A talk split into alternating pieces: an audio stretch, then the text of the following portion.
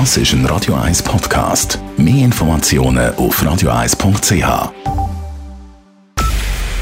Es ist 9 Uhr. Radio 1, der Tag in 3 Minuten. Mit dem Alles Karl. Zum Auftakt der Weltklimakonferenz im schottischen Glasgow haben die Staats- und Regierungschefs entschiedenes Handeln gegen die Erderwärmung angemahnt. US-Präsident Joe Biden forderte mehr Tempo beim Klimaschutz. Die Menschheit habe nicht mehr viel Zeit.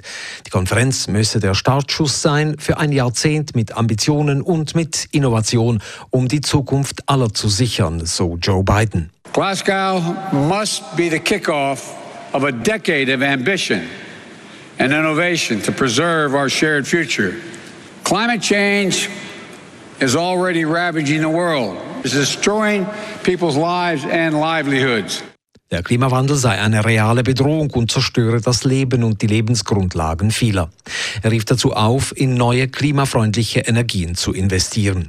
Die scheidende Bundeskanzlerin Angela Merkel sagte, die Länder seien noch nicht dort, wo sie hin müssten und plädierte für eine globale CO2-Besteuerung. Es brauche eine umfassende Transformation des Lebens und des Wirtschaftens. Zürich und Winterthur sollen wie Berggebiete oder Tessiner Städte auch als Tourismusgebiete eingestuft werden. Dies würde ihnen erlauben, jeden Sonntag die Läden offen zu halten. Der Zürcher Kantonsrat hat heute einen solchen Vorstoß der GLB vorläufig unterstützt.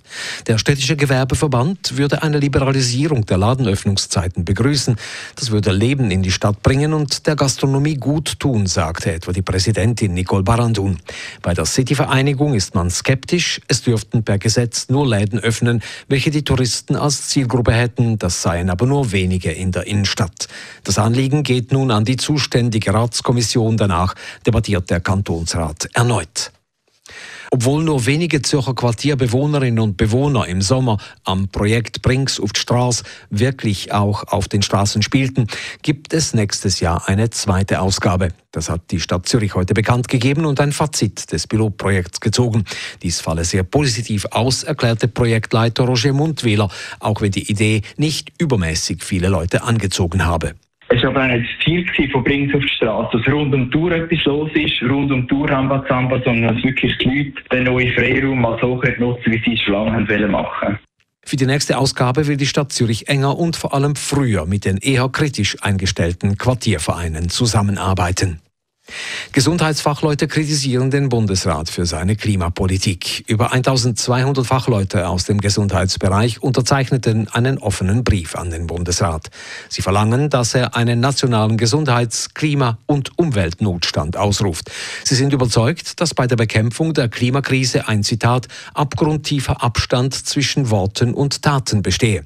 Der Brief ist heute Vormittag in Bern an Gesundheitsminister Alain Berset übergeben worden. Radio 1 Wetter. Morgen am Dienstag zuerst noch meistens bewölkt und vereinzelt auch Regen, ab 1300 Meter Schneeflocken. Am Nachmittag Auflockerungen und auch teils Sonnenstrahlen. Temperaturen am frühen Morgen um 5 bis 6 Grad, am Nachmittag bis 11 Grad. Das war der Tag in 3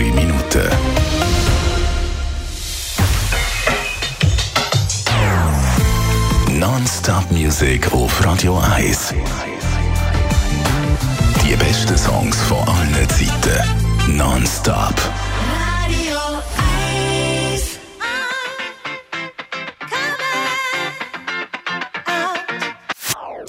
Das ist ein Radio 1 Podcast. Mehr Informationen auf radio1.ch.